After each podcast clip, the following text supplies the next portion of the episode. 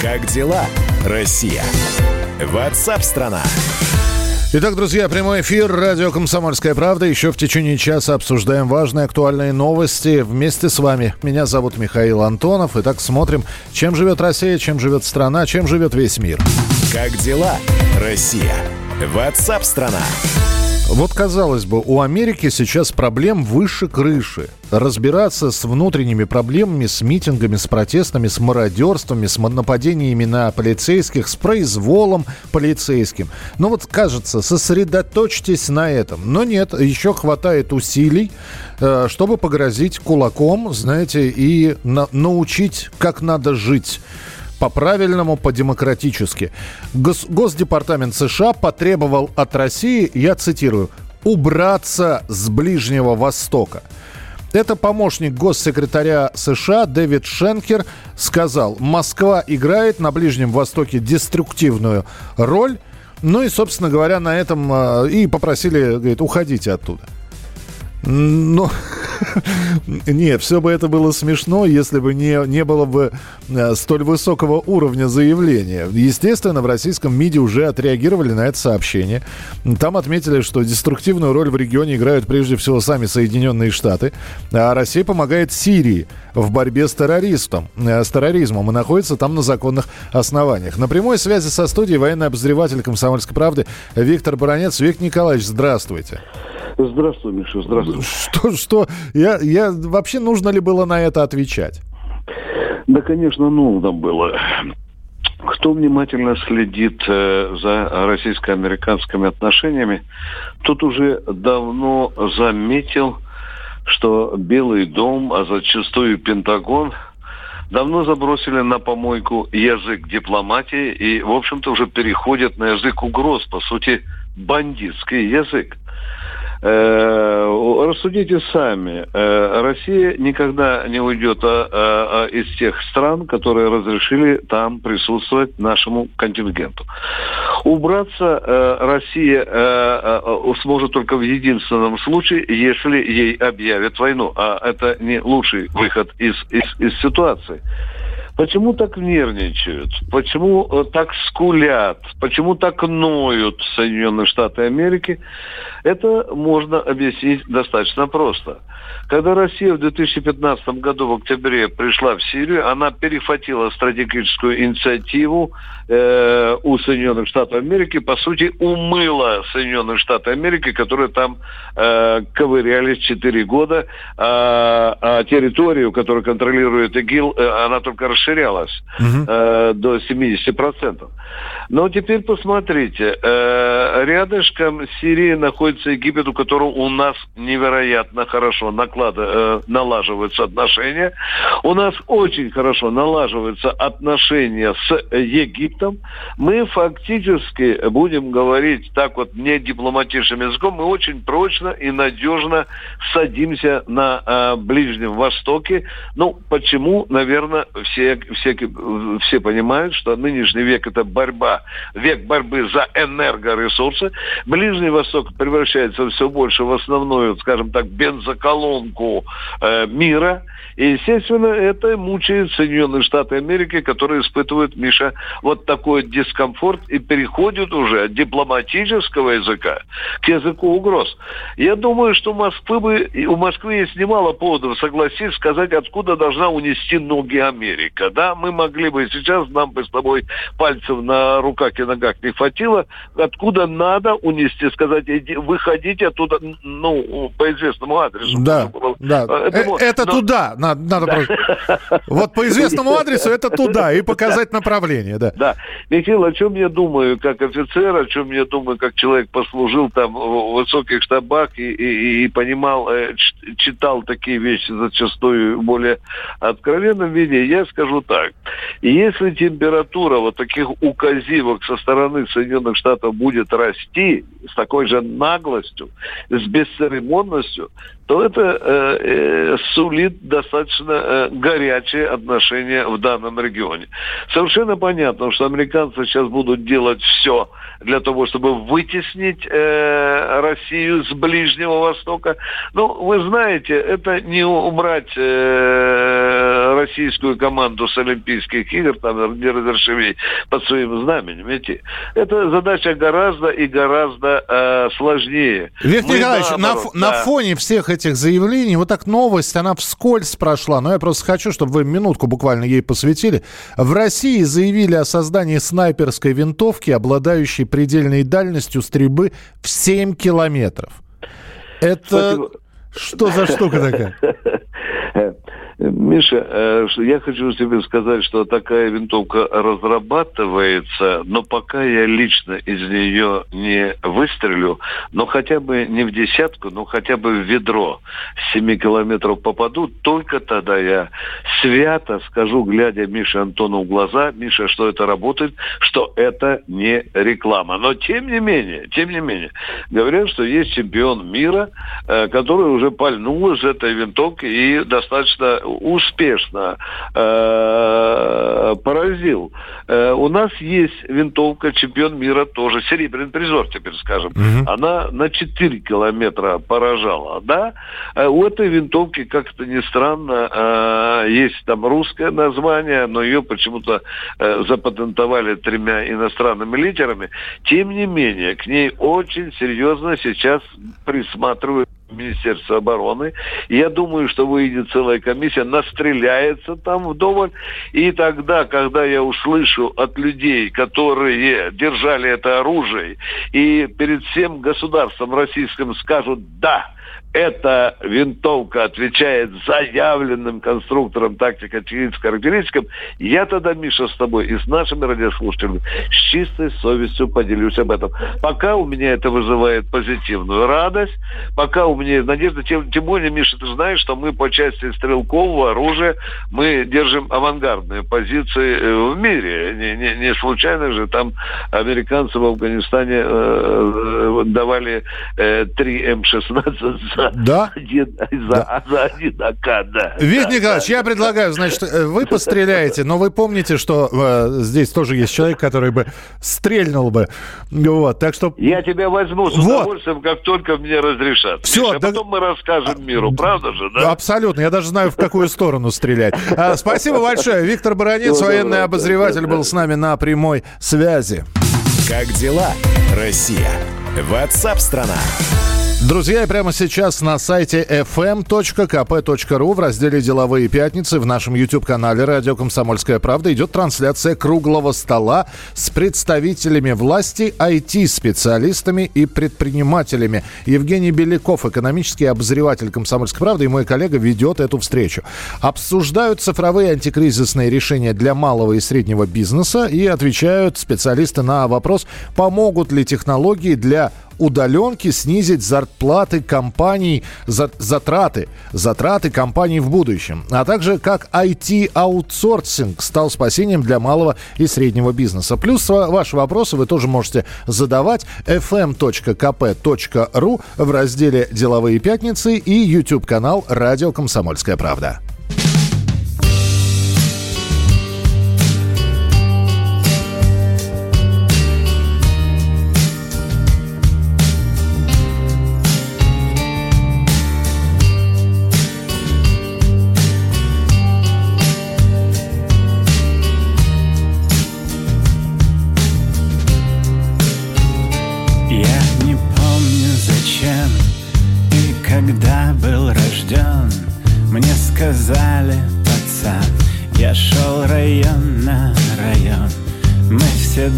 Думали, это что-то типа кино Что так не навсегда И всем все равно.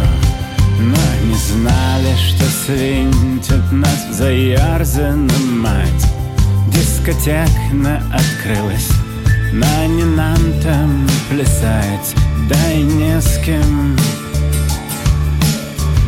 Я не помню, как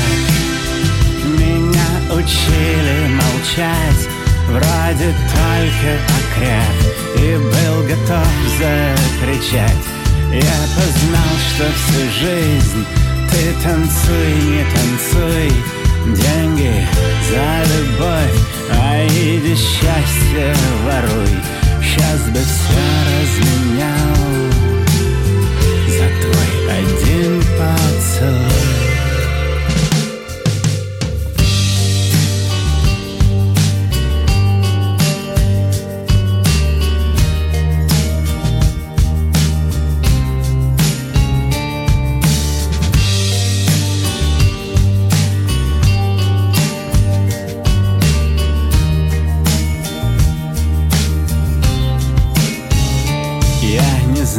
почему так важно было гульнуть? Девчонок ломать, из пушки пульнуть.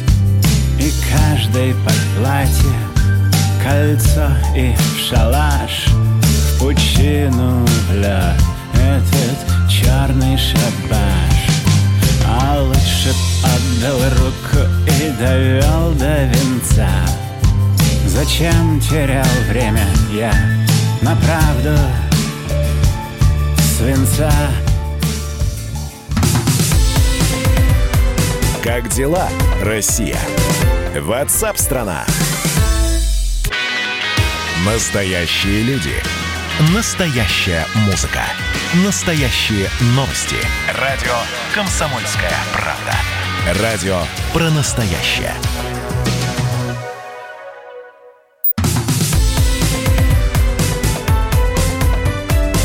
Как дела, Россия? Ватсап-страна!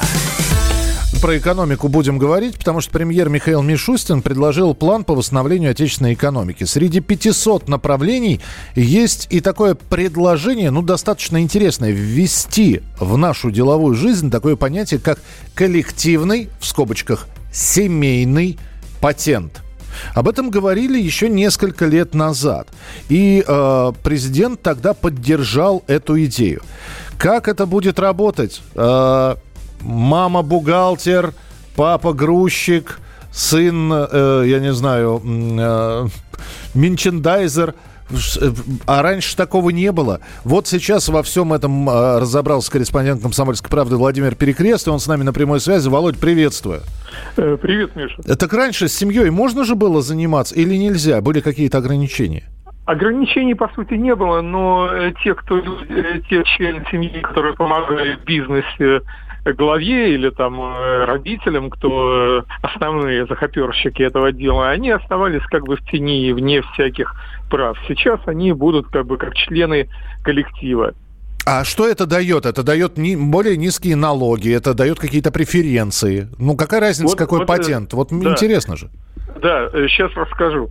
Э, смотри, э, во-первых, если ты регистрируешься как семейное коллективное предприятие или берешь вот соответствующий патент, то, конечно, вопрос, чем это выгоднее, почему нельзя оставить как сейчас? Сейчас ты в качестве индивидуального предпринимателя и в самом лучшем случае по упрощенке платишь 6%, ну и там обязательные платежи в разные соцфонды.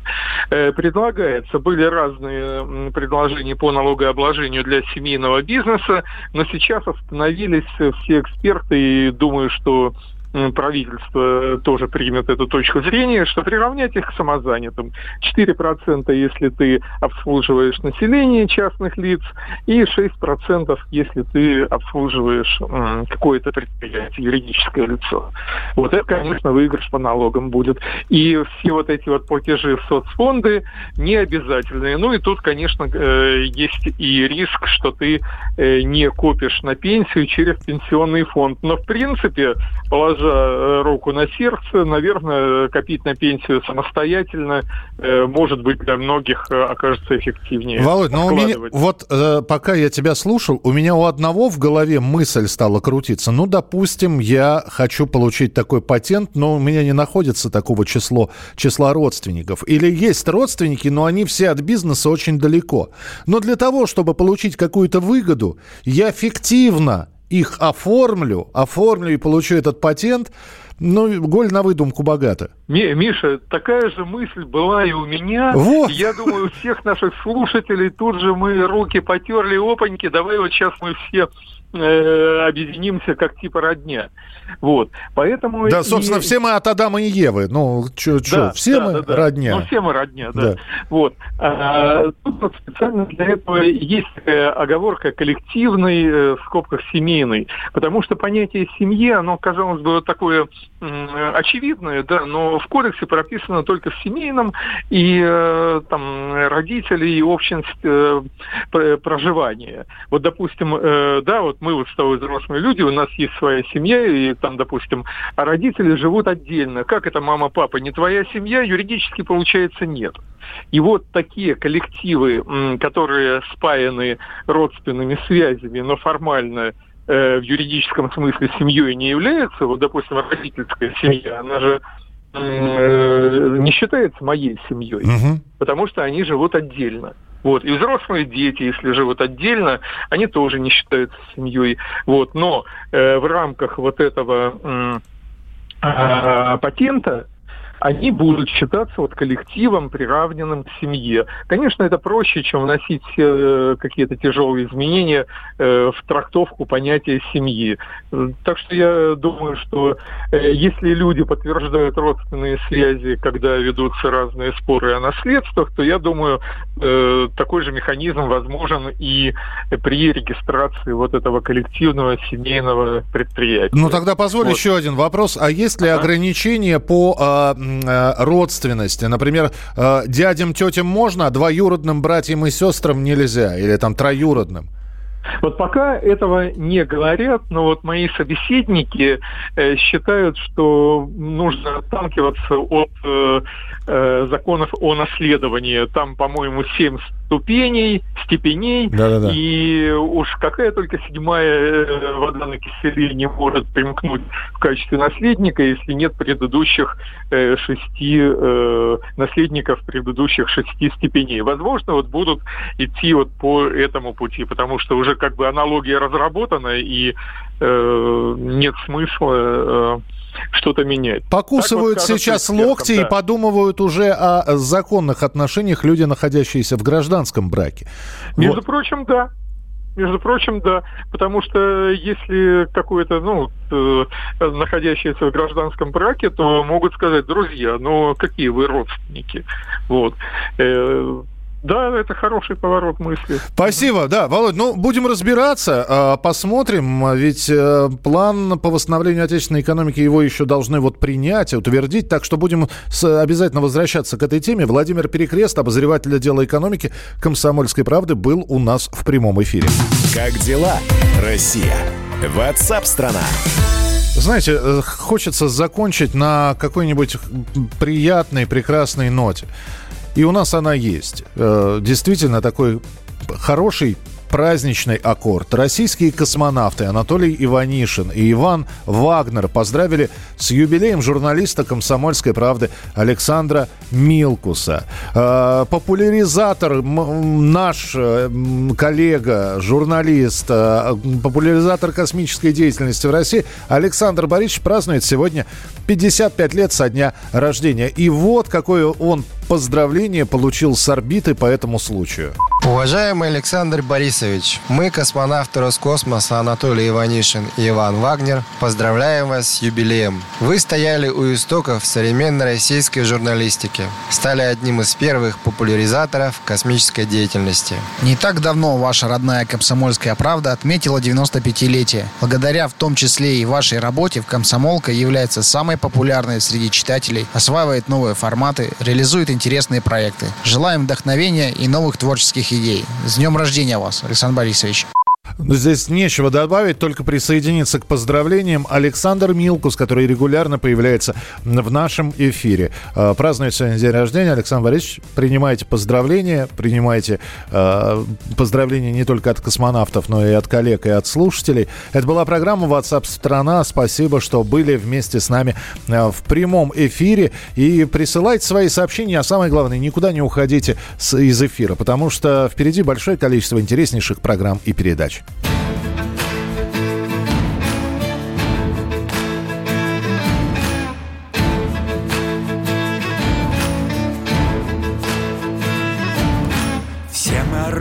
Звезды малоизвестные, звезды исключительно местные.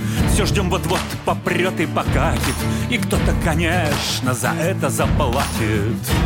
Новый сценарий. Получим под утро, мизансцены роли.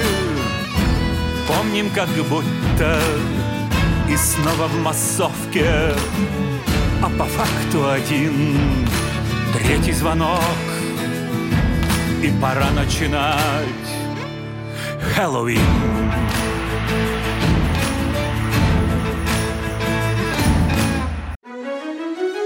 Георгий Бофт. Политолог, журналист, магистр Колумбийского университета, обладатель премии «Золотое перо России» и ведущий радио «Комсомольская правда». Авторскую программу Георгия Георгиевича «Бофт знает». Слушайте каждый четверг в 17.00 по московскому времени. А что такое деньги по сравнению с большой геополитикой? Мы денег тут не считаем.